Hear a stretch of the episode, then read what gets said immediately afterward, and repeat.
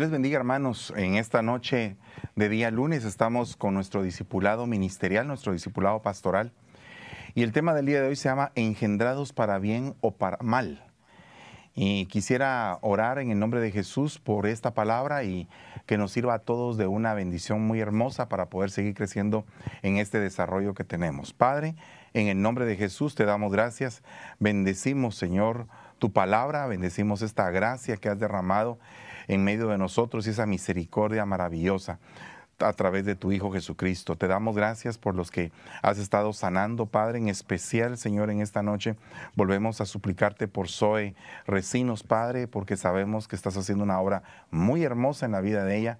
También por el hermano Carlitos Pérez, Señor, por su familia, por la hermana Martita, por Holly, por todos los que están allá. Señor, te ruego, Padre, que pongas tu mano de sanidad y que los puedas levantar en el nombre de Jesús. Asimismo, Padre, encomendamos la palabra a una unción apostólica, profética, evangelística, pastoral y magistral en el nombre de Jesús. Gracias te damos, Señor. Amén y amén. Hermanos, Dios les bendiga. Hemos hablado por muchos años acerca de la paternidad espiritual. Creo que esto ha sido uno de los temas más hermosos y también temas que han sido más cuestionados. ¿Cómo así de que en algún momento alguien nos puede llamar padres a nosotros?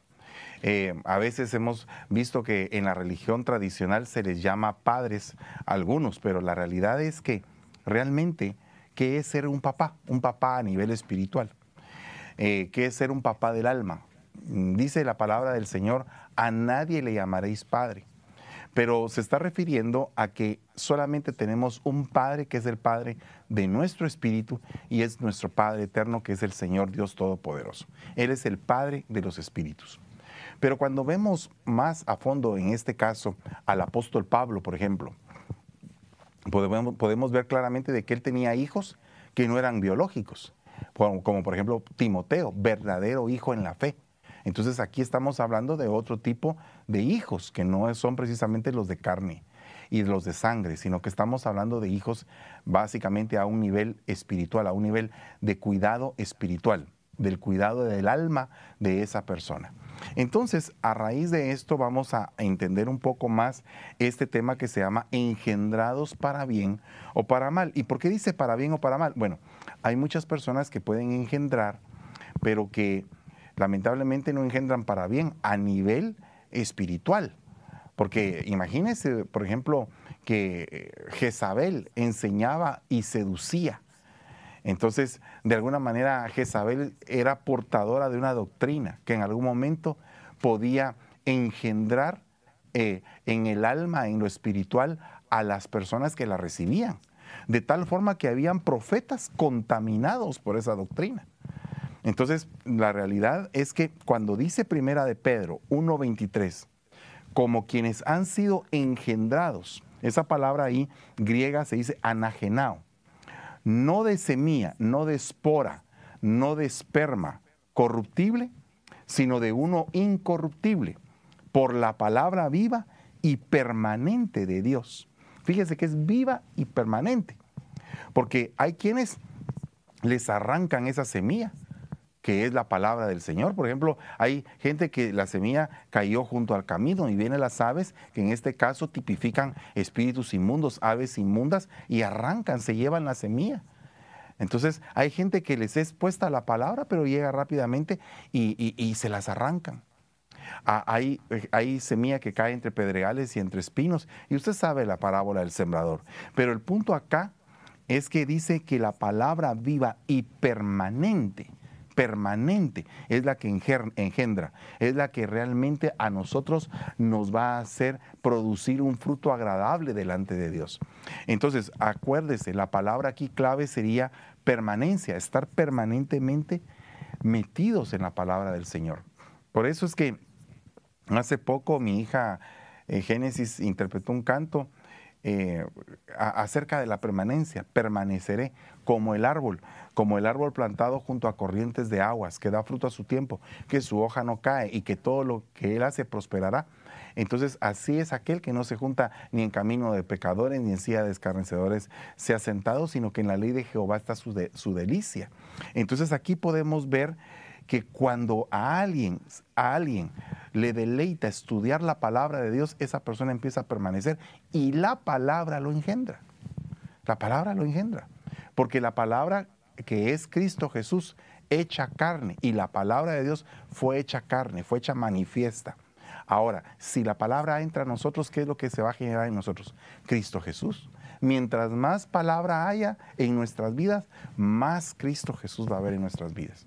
Entonces, dice acá que no es por medio de un germen corruptible, dice una versión, sino un germen incorruptible, que no tiene corrupción. O sea que esa semilla está pura, está limpia, está verdaderamente dedicada para cumplir su propósito.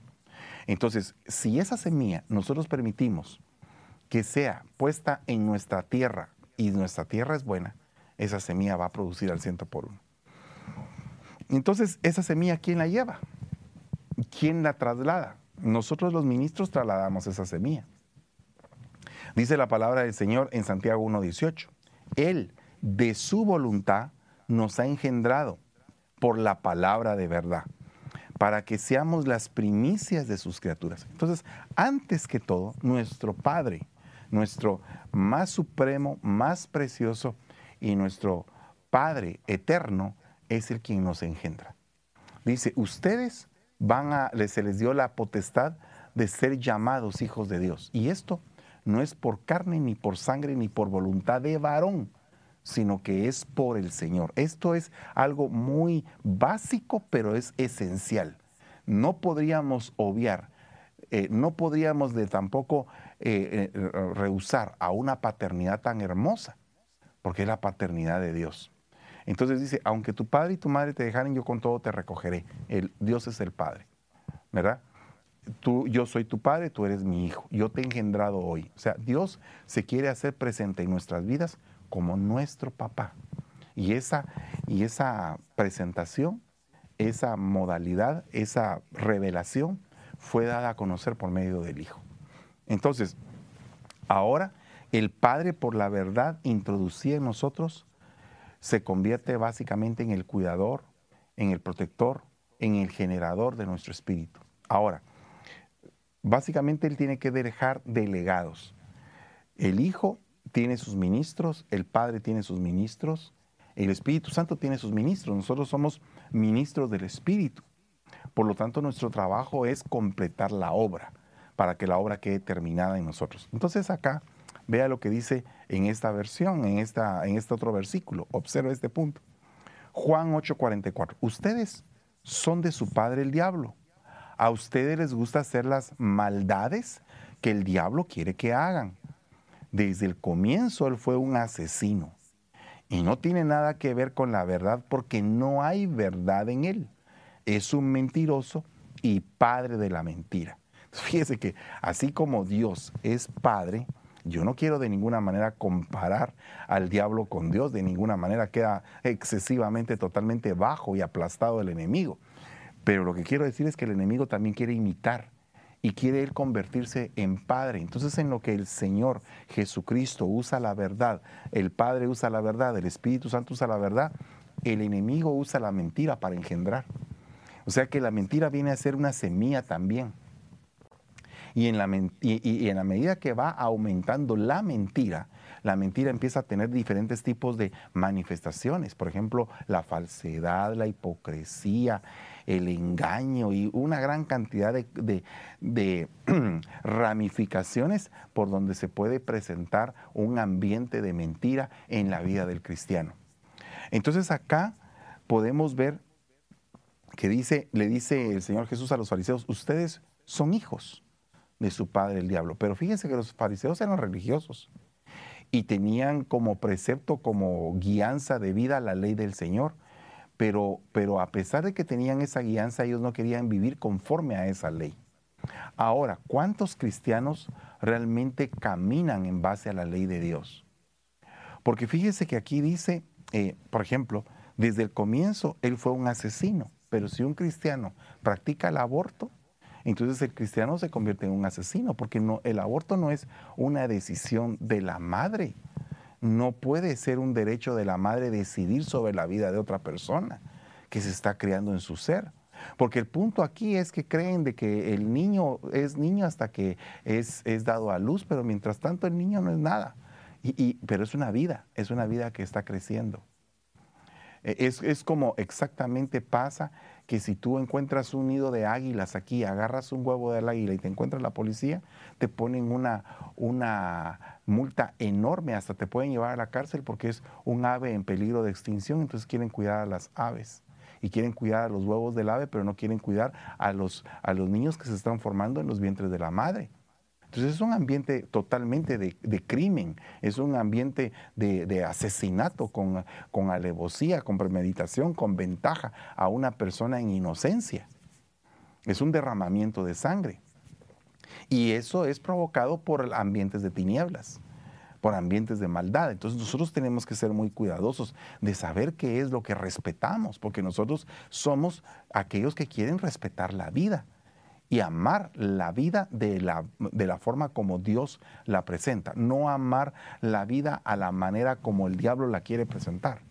Entonces nosotros tenemos que ser eh, eh, entendidos de que lo que ahorita yo estoy haciendo es que a través de la palabra estamos engendrando corazones. Ahora, el punto es este. Oiga lo que dice Jeremías 29:9. Lo que ellos les profetizan en mi nombre es pura mentira yo no los he enviado, dice el Señor. Entonces viene a ser que estos profetas se convirtieron en portadores de esperma diabólico. Fíjese el punto acá. ¿Cómo de alguna manera una persona podría eh, recibir una mentira disfrazada de profecía para que pudiera en algún momento entrar el esperma diabólico por sus oídos? Mire, lo hemos explicado muchas veces y es parte de la doctrina pero no nos cansamos de explicarlo. El oído tiene diferentes dimensiones. La Biblia habla de que se oye y se cree, se oye y se aprende, se oye y se entiende, se oye y se hace, se oye y se guarda. Por lo menos aquí hay cinco formas de oír y que van ligadas a los cinco ministerios porque se oye y se cree es el espíritu del evangelista, eh, se oye y se aprende es el espíritu del maestro, se oye y se entiende es el espíritu del pastor, se oye y se hace y se activa es el espíritu profético. Se oye y se guarda y se marca es el espíritu apostólico. Entonces aquí podemos entender que hay esperma diabólico que quiere irrumpir utilizando a los ministros. O sea que cuando un, maestro siembra una herejía en el pueblo, está utilizando esperma diabólico. Cuando un profeta utiliza una palabra mentirosa, e, es un esperma diabólico. Cuando un evangelista no usa la palabra de Dios para salvar a las almas, sino que habla de su propio humanismo, de su propio corazón, de su propio pensamiento o filosofía, entonces es un evangelista que está utilizando la palabra de mentira. Entonces aquí podemos ver diferentes facetas de cómo en algún momento alguien puede pasar a ser engendrado por el mal y puede estar viviendo torcidamente. Mire, nosotros somos hijos de Dios. El pecado nos puede alcanzar, pero no debemos de estar practicando el pecado.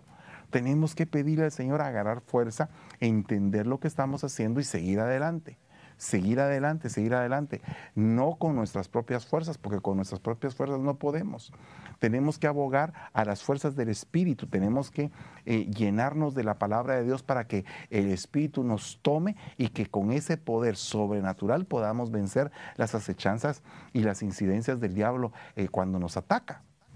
Ahora, vea lo que dice acá, Lucas 1:28. Y entrando el ángel le dijo, salve muy favorecida, el Señor está contigo. Observa bien esto bendita eres tú entre las mujeres, un vaso escogido. Y he aquí concebirás en tu seno y darás a luz un hijo, y le pondrás por nombre Jesús. Y aquella palabra se hizo hombre. Fíjate, y aquella palabra se hizo hombre, dice Juan 1.14. Entonces estamos refiriéndonos a lo que le fue dicho a María, cómo fue que se hizo hombre, la palabra, el, la cobertura del Altísimo sobre su vida. Se hizo hombre y como hombre vivió entre nosotros con plenitud de gracia y de verdad. Y fuimos testigos de su gloria, la gloria que pertenece al Hijo único de Dios. Esto es lo que le llamamos la manifestación. La palabra se hace carne. Bien tremendo que esto, si lo pudiéramos aplicar a nuestra vida, podríamos entender que mucha de la palabra que nosotros decimos, en parte hablamos y en parte profetizamos. Entonces, lo que en parte se profetiza muchas veces se hace realidad.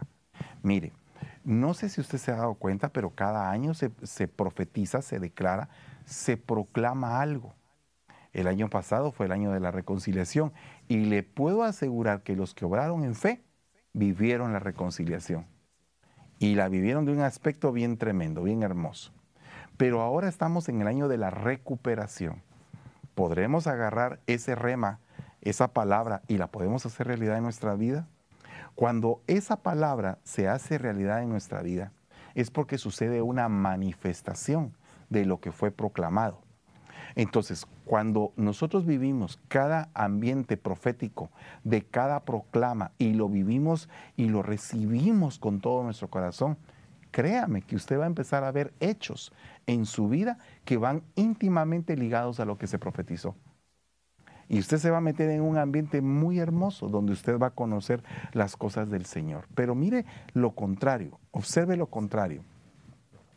Segunda de Tesalonicenses 2.9 dice, el inicuo cuya venida es conforme a la actividad de Satanás, con todo poder y señales y prodigios mentirosos, y con todo engaño de iniquidad para los que se pierden. Fíjese para quién está dedicado todo esto. El poder, las señales, los prodigios mentirosos y el engaño de iniquidad están dedicados para los que se pierden Fíjese qué tremendo, porque tiene que haber un emisor y un receptor. Entonces, si lo que se emite es maldad, el que lo va a recibir es el que tiene un receptor de maldad. Por eso es que nosotros tenemos que despojarnos de toda maldad. Tenemos que despojarnos de la iniquidad, porque si en algún momento cometemos algo inicuo o algo maligno o algo pecaminoso o algo transgresor, que el Señor reprenda al enemigo y que nos guarde, entonces estamos abriendo receptores para que cuando el enemigo siga mandando sus señales de iniquidad, de pecado, de transgresión, podamos, podamos en algún momento ser fácilmente engañados.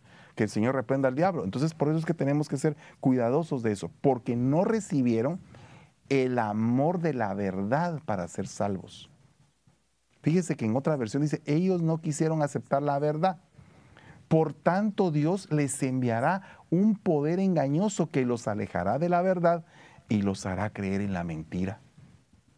Entonces, ¿qué es lo que distingue a los que van a ser engendrados espiritualmente? El amor por la verdad. De ahí parte que hijos y padres se tienen que parecer y que se empiezan a formar tribus. Por ejemplo, nosotros tenemos una tribu. Eh, yo sé que es un poco delicado mencionar esto porque no queremos ser sectarios somos parte del cuerpo de Cristo y amamos pertenecer al cuerpo de Cristo. Y sabemos que hay otros ministerios que predican la verdad también. Pero digamos que dentro de nuestra tribu hay una unción de enseñanza. Entonces nosotros estamos acostumbrados a enseñar. La función en el cuerpo que nos ha tocado es esa, es una de las bases. En nuestra tribu se envían muchos ministros y se establecen iglesias. Es una unción apostólica. En nuestra tribu se profetiza, en nuestra tribu se alaba. Entonces, nuestra tribu tiene una identidad. Y entonces esa identidad casa perfectamente en un oficio para poder terminar de hacer la obra en el cuerpo, en el cuerpo místico de Cristo, del, del cual somos partícipes nosotros y también a la vez ministramos ese cuerpo para que el cuerpo de la amada del Señor esté formado, adornado, sin mancha y sin arruga, arruga limpio de todo pecado. Entonces, aquí tenemos una, un punto muy importante. ¿Qué tipo de actividad satánica es la que en algún momento podría engendrar a aquel que no ama la verdad? ¿Qué, qué, qué sería esa actividad satánica? Porque aquí lo explica. Poder, señales, prodigios mentirosos, engaños. Entonces, si tú te das cuenta, todo esto opera en un ambiente o en una esfera de mentira, de falsedad. Entonces no vaya a creer que el último tiempo va a ser sencillo, sino que va a haber una batalla de luz que parece luz, pero que realmente son tinieblas, y la verdadera luz todopoderosa de Cristo Jesús, nuestra esperanza de gloria del Padre y del Espíritu Santo. Entonces aquí estamos en un dilema, vivimos en una lucha constante para nosotros cerrarle nuestro corazón a todo lo que pueda provenir de ese, de ese ambiente de maldad.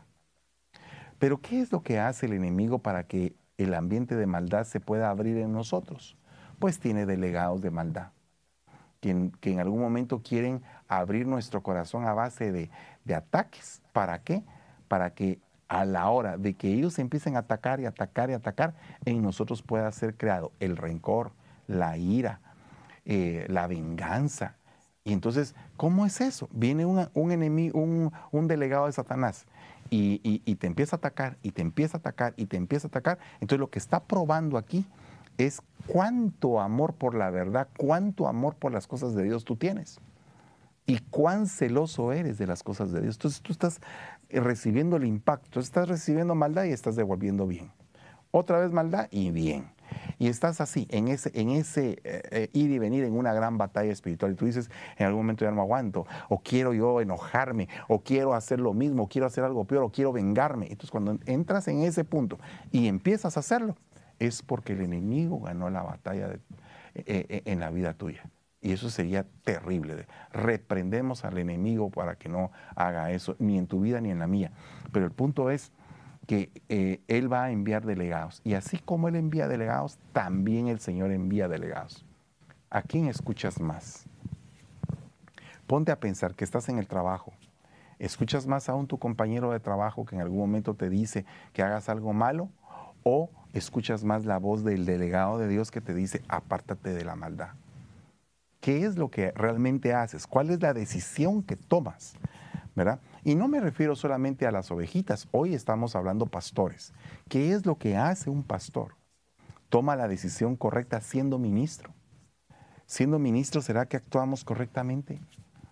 ¿No será que continuamente tenemos que decirle al Señor, Señor, examina nuestro corazón, pesa, no queremos ofenderte, queremos servirte, tenemos un amor por la verdad, tenemos un amor por tu palabra. Queremos que tu palabra nos engendre y nos capacite, nos lleve a diferentes dimensiones y niveles. Queremos crecer en esta operación que tú estás haciendo en nuestra vida. Entonces, todos esos puntos son importantes. Pero entonces, ¿por qué es que Mical eh, atacó a David? ¿Por qué es que Nabal atacó a Abigail? ¿Por qué? ¿Por qué pasan esas cosas? ¿Por qué es que Saúl atacó a su hijo Jonatán? ¿Por qué es que Rebeca prefirió a Jacob y despreció a Esaú? Entonces todos esos puntos son importantes porque muchas veces queremos hacer las cosas, por ejemplo en el caso de Rebeca, lo quiso hacer por, sus propios medios. Eh, por, por, favor, yo he oído a algunos ministros que justifican a Rebeca porque dicen de que Rebeca ya sabía el plan de Dios y que Isaac se estaba desviando. Ok, yo respeto esa panorámica y no me voy a meter a juzgar en eso, pero yo pensaría de que Rebeca cometió un gran error queriendo manipular las cosas, llevando a que Jacob se vistiera como Esaú. Y entonces le dice, le dice a Jacob, que tu maldición caiga sobre mí, hijo mío, si estamos haciendo algo malo. O sea que ella ya sabía que había algo malo. Y le dijo que tu maldición sea para mí. Y cabal, cuando Esaú se consigue las nueras que se consiguió, dice que le hicieron amarga la vida a Rebeca. ¿Pero por qué? Porque quisieron forzar el plan de Dios. Alteraron el círculo de la vida de Jacob. Tuvo que ir a parar 20 años huyendo con Labán o más, no, me recuerdo. Y entonces le cambiaron el salario, lo utilizaron, lo engañaron, eh, lo hicieron pedazos ahí en la, eh, eh, donde Labán. ¿Y todo por qué? Porque hubo una manipulación a lo que Dios ya había eh, diseñado. Entonces, nosotros tenemos que considerar que nuestras cosas, las cosas que debemos de hacer deben de ser en, espíritu y en verdad, en, fe, en amor, en cosas transparentes y claras. ¿Y cuántas veces en algún momento nos hemos separado de, hacer eso así? Tenemos que hacer un, un eh, escrutinio de nosotros mismos y saber cómo estamos. Oiga lo que dice Proverbios 17, 4. El mentiroso le cree al mentiroso y el malvado le cree al malvado. Entonces aquí hay un círculo, círculo de mentira, círculo de maldad. Eh, ¿Cómo es que se van juntando los espíritus? Mire, fíjese que es bien tremendo porque el que es chismoso se va a juntar con la gente chismosa. El que es murmurador se va a juntar con el murmurador y el que es negativo se va a juntar con el negativo. Y todo el ambiente que van a tratar va a ser en base a eso. Y eso no proviene de Dios. Porque mire hermanos, eh, nuestra, eh, nuestra palabra o la palabra que nos sostiene es, en vano vigilan los que vigilan si Jehová no vigila. En vano. Pero si Jehová vigila, aunque el atalaya sea dormido, eh, Jehová lo despierta y lo pone en la brecha para que dé el aviso. Entonces, ¿a qué me refiero con esto? Mire, es importante entender que sobre nosotros existe un escudo protector. Dice el Señor Abraham, Abraham, yo soy tu escudo. Imagínate. Y David dice, tú eres escudo alrededor de mí, mi gloria y el que levanta mi cabeza. Entonces, imagínese con tremendo escudo por qué vamos a tener falta de fe, porque vamos a estar cuidándonos de los enemigos. Los enemigos ya van a tener su propia recompensa. El que se quiera levantar contra alguien que está haciendo algo correcto, que tenga cuidado, porque no vaya a ser, como dijo Gamaliel, que estos hombres que están ahí estén de parte de Dios haciendo lo que a Dios le place. Y si nosotros, partida de religiosos, nos ponemos a pelear con ellos, no vaya a ser que de repente nos encontremos luchando con Dios. Fíjese que, que, sabio Gamaliel. Lástima que su discípulo Pablo no había aprendido la lección de lo que Gamaliel dijo en el concilio y se puso a perseguir a la iglesia. Fíjese que él decía, Pablo decía, yo soy educado a los pies de Gamaliel. Sí, pero no aprendió la lección más grande que Gamaliel dio, que es no peleen contra esta gente, porque si esta gente es de parte de Dios, te vas a encontrar peleando con Dios. Deja que ellos hagan su trabajo y tú haz el tuyo. Haz tú tu trabajo lo mejor que puedas y no estés peleando con nadie. Porque no vaya a ser que estés peleando contra alguien que se está metiendo con Dios. Entonces nosotros tenemos que ser cuidadosos de eso, de esos preceptos. El mentiroso le va a creer al mentiroso y el malvado al malvado. Entonces, no nos metamos en círculos de maldad. Tratemos la manera de hacer las cosas correctamente. Trabajemos con gozo, con alegría de corazón, entregándonos por completo a servir al Señor. Practiquemos la palabra y si en el camino eh, nos, nos cae la crucifixión, acuérdense que ya el Señor lo dijo niéguese a sí mismo, tome su cruz y sígame. Si en el camino tú haciendo lo bueno te va mal, debes de saber que alabado, bienaventurado vas a ser, porque el Hijo de Dios siguió ese camino. Entonces muchas veces nosotros queremos que eh, tapar y eh, eh, tenemos que cuidarnos y tenemos que... Momentos, sí. Tenemos que tener nuestras precauciones. Es como que ahorita nosotros andáramos sin mascarilla en todos lados. tenemos que cuidarnos, tenemos que cuidarnos. Pero pero no implica que Dios no nos vaya a cuidar. Porque yo conozco personas que se ponen la máscara y padecen de la misma enfermedad. Entonces, yo creo que nuestra vida está en las manos de Dios. Pero si me dicen a mí, quítese la máscara, pues no me la quito porque me estoy cuidando. Tranquilo. Entonces nosotros tenemos que entender el equilibrio precioso de esta palabra tan hermosa que Dios nos ha entregado. Entonces, cuidado, cuidado, si en tu corazón hay mentira, vas a empezar a creerle a los mentirosos.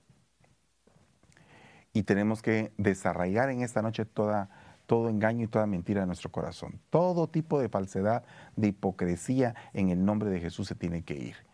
Y si tú eres ministro, estás al frente de una obra, estás haciendo algo para el Señor, eh, cada vez límpiate más. Eh, limpiémonos más. Busquemos siempre estar cada vez mejor a cuentas con el Señor. Oiga, la genética de la mentira, ¿de qué está hecha? La mentira está hecha de burla, de la jactancia, del orgullo, de las vanas ilusiones, de la traición, de la hipocresía, de la falsedad, de la adivinación y de la idolatría. Esas son como que las características de lo que está, eh, eh, de lo que está hecha la mentira. Desglose la mentira y se va a dar cuenta que el que practica bullying eh, quiere señalar a todos como que son feos, como que tienen un defecto, como que, ¿para qué? Para levantarse ellos. Por eso es que es tan delicado nosotros poder venir y decir, eres esto o eres aquello. Tenemos que ser cuidadosos de eso. Tenemos que guardarnos, tenemos que guardar nuestra boca. Tenemos que, eh, dejar de jactarnos por, porque estamos actuando tontamente. ¿De qué nos vamos a jactar? ¿Cuál va a ser nuestro orgullo? ¿En dónde está nuestro orgullo? Si nosotros éramos personas que estábamos muertos de nuestros delitos y pecados, estábamos enlodados hasta el cuello, ¿de qué nos vamos a enorgullecer? ¿Cuál es nuestra, nuestro bluff? ¿De qué vamos a estar nosotros llenos de aire? ¿Por qué? ¿Por orgullo? ¿Por jactancia? A veces vivimos en otro mundo, vivimos en un mundo de fantasías que ni nosotros, que, llega un momento en que nosotros mismos nos creemos nuestras propias mentiras. Reprendemos en el nombre de Jesús. No podemos estar viviendo de ilusiones que no están apegadas a la realidad en Cristo. Yo no estoy diciendo que tú no seas un soñador, no estoy diciendo que tengas un anhelo, pero entiendo que hay gente que vive tan en, el espacio que empieza a creer que esa es su realidad. Aparte de eso, hay gente que es traicionera. Hay gente que por enfrente le dicen a uno, ay, qué lindo hermano, ¿cómo está usted? Qué bueno, la paz del Señor y todo. Y por detrás están actuando de una manera malévola. Y no el mismo Judas besó al Señor. Tenemos que entender que hay que ser cuidadoso de eso. ¿Cuál es el ambiente que nosotros hemos provocado a nuestro alrededor? ¿Por qué es que las cosas pasan? Si a ti te ha ido mal, ¿no te has preguntado por qué te está yendo mal? ¿Será que es tu cosecha? ¿Será que eso fue lo que sembraste? Y si eso fue lo que sembraste, ¿cómo puedes hacer para revertir esa cosecha? Pues cambiando, cambiando tomando el camino correcto y, dejar de estar desviado y pidiéndole al Señor dirección en todo lo que hagas. Aparte de eso, podemos ver que hay gente que es bien hipócrita. ¿verdad? La misma Biblia dice que en los últimos tiempos los hombres serán amadores de sí mismos, amadores de los placeres, pero que van a tener cara de piadosos pero van a actuar de una mala manera. Entonces todo ese ambiente, toda esa generación que se va a levantar en el final de los tiempos, tiene como objetivo hacer un movimiento de falsedad y un movimiento verdadero. Observe usted, mire, la cristiandad a nivel mundial. Estaba platicando hace unos días con mi hijo y estábamos viendo las estadísticas de cuántos cristianos hay en el mundo, que hay dos mil y pico de millones de cristianos en el mundo. ¿Verdaderamente son cristianos? Verdaderamente son cristianos o practican una religión que se le ha puesto como denominación cristianismo. Porque si somos verdaderamente cristianos, ¿estaremos practicando y poniendo por obra la vida de Cristo en nosotros? ¿Será que realmente actuamos en el, en el fluir del Señor? Porque sería calamitoso, sería terrible que no estemos actuando como a Dios le agrada. Entonces tenemos que apartarnos de la esfera del cuadro de la maldad, porque de nada serviría que hiciéramos muchas obras si al final, a la hora de pesar nuestro corazón, en nuestro corazón sea hallada maldad. Perfecto eras en todos sus caminos hasta el día en que ti se encontró maldad, iniquidad, muerte, falsedad. Entonces llega un momento en el cual te pesan aquel rey lo pesaron y fue hallado falto de peso. Entonces, ¿será que nosotros vamos a tener el peso justo, el peso correcto? ¿O será que somos falsos? Que Dios nos ayude, que Dios nos haga cada día más verdaderos. Este es un verdadero hijo en la fe. Significa que hay falsos hijos. Porque si hay un verdadero hijo es porque hay otros que son falsos. Entonces, si el Señor, nuestro Dios, nos ve, ¿será que de nosotros puede decir, tú eres mi Hijo amado en quien yo me agrado, me complazco, me deleito? ¿Será que somos esos? Y aparte de esto existe la adivinación. Hay gente que, que eh, como que quiere vaticinar. Eh, viene un cambio de la presidencia, aparecen un montón de profetas y un montón de todo ahí queriendo vaticinar quién va a quedar o qué va a pasar. Y realmente, ¿será que es cierto? ¿Será que es un movimiento de mentira el que se está levantando? ¿O no será que de veras resulta que los adivinos eh, le pegan al blanco y la gente empieza a creer en un montón de adivinos que son influenciados por espíritus inmundos, por el mismo Satanás, por espíritus pitónicos? Yo me recuerdo de un hombre que salía continuamente en los noticieros a las 5 de la tarde, en, los eh, noticieros de mayor rating. Salía un hombre ahí como que quería dar palabras de amor. Y resulta que cuando tú analizabas su biografía, quién era, su mamá era una pitonisa. Entonces sobre él actuaban espíritus inmundos, demonios. Y la gente, y como le daba al blanco, entonces la gente estaba a la espera de lo que ese hombre decía. Hay muchos cristianos en este día que se dicen ser cristianos, pero que consultan los horóscopos. Y entonces fijan su vida ahí y todavía se atreven a decir que Dios les habla a través del horóscopo. Entonces tenemos que saber en dónde estamos parados, qué es lo que estamos haciendo. Y la otra cosa es la idolatría. Hay gente que idolatra, pero, pero ya como que la idolatría de las esculturas como que ya está pasando de moda porque ahora la idolatría también ha evolucionado, ha mutado. Entonces ahora hay diferentes tipos de idolatría, principiando por la idolatría del hombre mismo, que empieza a llamarse egolatría. Hay gente que se ama tanto a sí mismo pero en un mal sentido. La Biblia dice, ama al Señor tu Dios, ama a tu prójimo como te amas tú.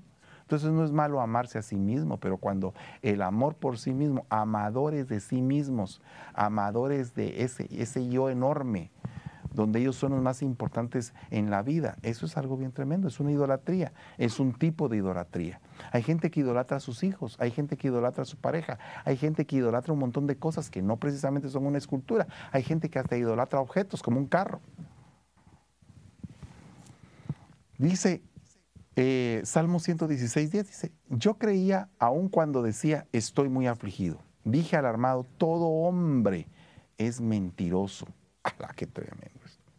¿Qué daré al Señor por todos sus beneficios conmigo? Alzaré la copa de la salvación e invocaré el nombre del Señor. Esa copa de salvación yo diría que es el pan y el vino de la Santa Cena. Todo hombre es mentiroso. Cuando dice todo hombre es todo hombre. ¿Y esto qué significa? Que tenemos que ser librados de la mentira, porque la mentira es el esperma que el enemigo usa.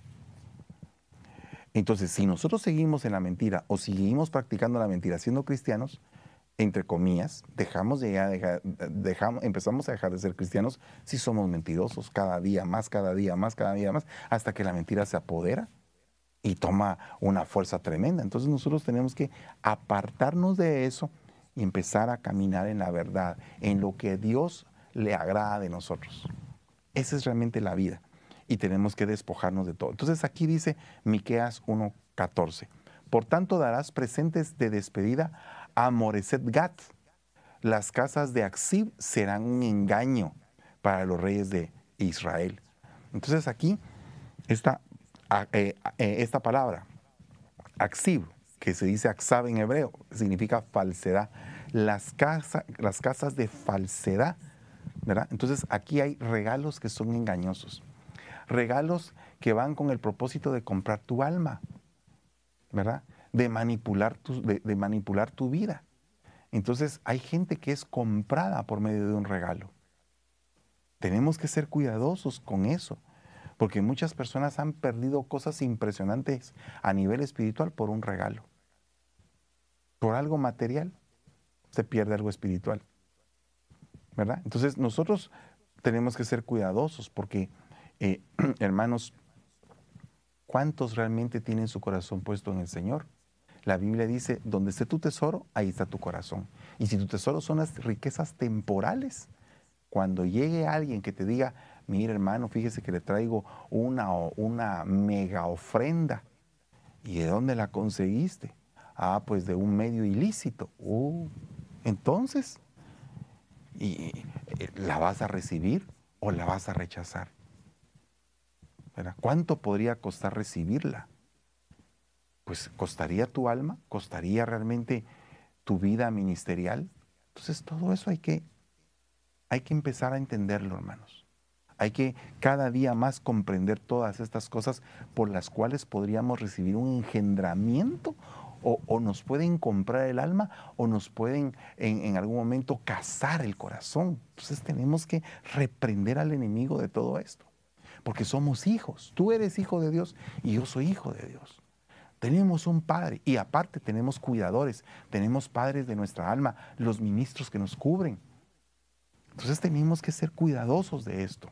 Dice Isaías 16:6, hemos oído del orgullo de Moab, un gran orgullo de su arrogancia, de su altivez, de su furor. Son falsas sus vanas jactancias. Entonces aquí el orgullo, ah, ¿y de qué ese orgullo? ¿De, qué, ¿De, qué, estás orgulloso? Ah, no, yo estoy orgulloso del carro que tengo. Y resulta que su carro está bien mal, descompuesto, saca humo, pero se siente orgulloso del carro. Entonces tenemos que pensar en esto, hermanos, pensar, pensar en que a veces somos jactanciosos. Me recuerdo hace muchos años que tenía un, amigo, un, hermano en Cristo que estaba creciendo en la fe, pero en ese momento estaba como que siendo seducido por una de esas corrientes de que todo es dinero, todo es, todo es material. No se puede, no, no puede uno decir, Señor, tan, tan lindo que me has bendecido con una dosis de amor o con una dosis de gracia. Ahora tengo más esperanza, tengo más fe, tengo más frutos en el Espíritu. No, sino que todo se mide eh, que, que, el Señor me regaló esto, que el Señor me dio un carro, que alabado sea el Señor porque me dio una casa, que me dio un collar. Entonces un día llegó esta persona a mi casa y estaba y, llevaba un, un collar así de oro, pero bien grueso. Y dije, la qué collar tan grande de oro tenés? Le dije yo, entonces él me dice, esto es lo que el rey le da a los hijos del rey me gritó ahí, eh, eh, así con una arrogancia, con un orgullo. Eh, hermanos, ¿acaso no podemos comprender, me dijo un amigo que me disipulaba hace muchos años, la belleza de la sencillez? La belleza de lo sencillo.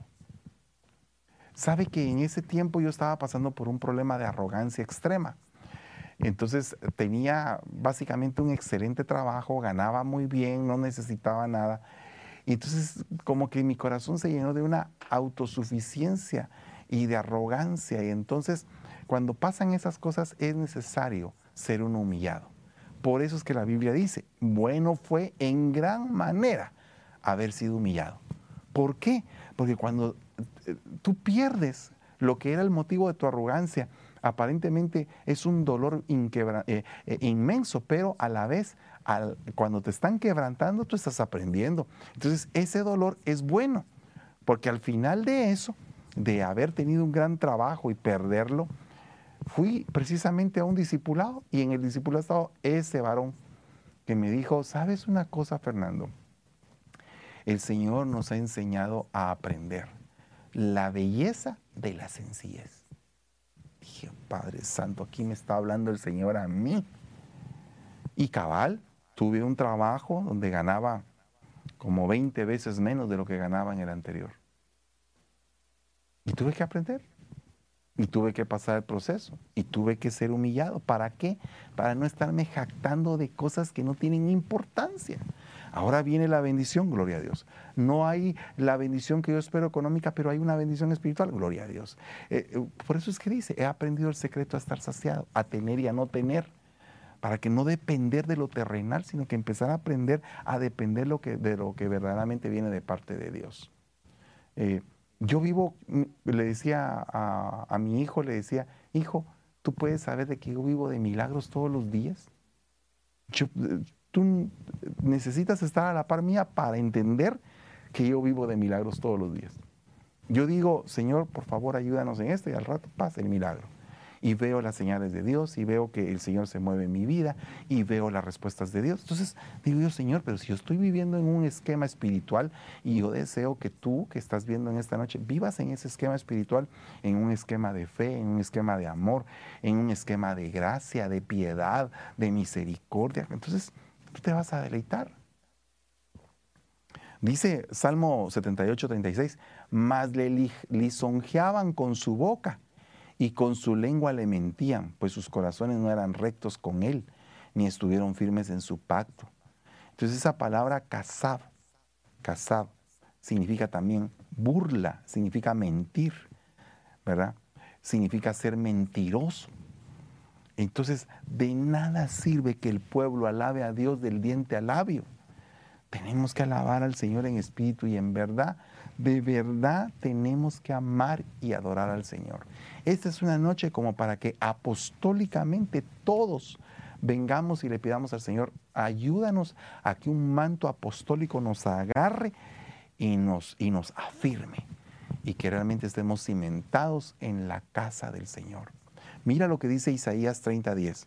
No quieren que los videntes cuenten sus visiones. Tampoco quieren que los profetas les digan la verdad. Prefieren que les hablen de cosas agradables, ilusiones. Prefieren seguir creyendo que todo les saldrá bien. Esa palabra ilusión se dice majatala, que significa mentira. Fíjate eh, el punto. Hay gente que vive de ilusiones proféticas. Están buscando que alguien les profetice. Hay gente que hasta paga porque le profeticen al oído. Incluso hay lugares que se prestan a dar profecías por 100 dólares. Esos, esos, ya son lugares de adivinación, no pueden ser profecías, son lugares de adivinación. Son lugares donde, se, es, eh, donde en lugar de profetas hay psíquicos, ¿verdad? Pero se dicen profetas y se dicen pertenecer a una iglesia. Y las iglesias avalan esas actitudes. Entonces, esto no está bien. Eso no está bien. Mm, Proverbios 38 dice, vanidad y palabra mentirosa, aparta de mí. No me des pobreza ni riquezas, manténme del pan necesario.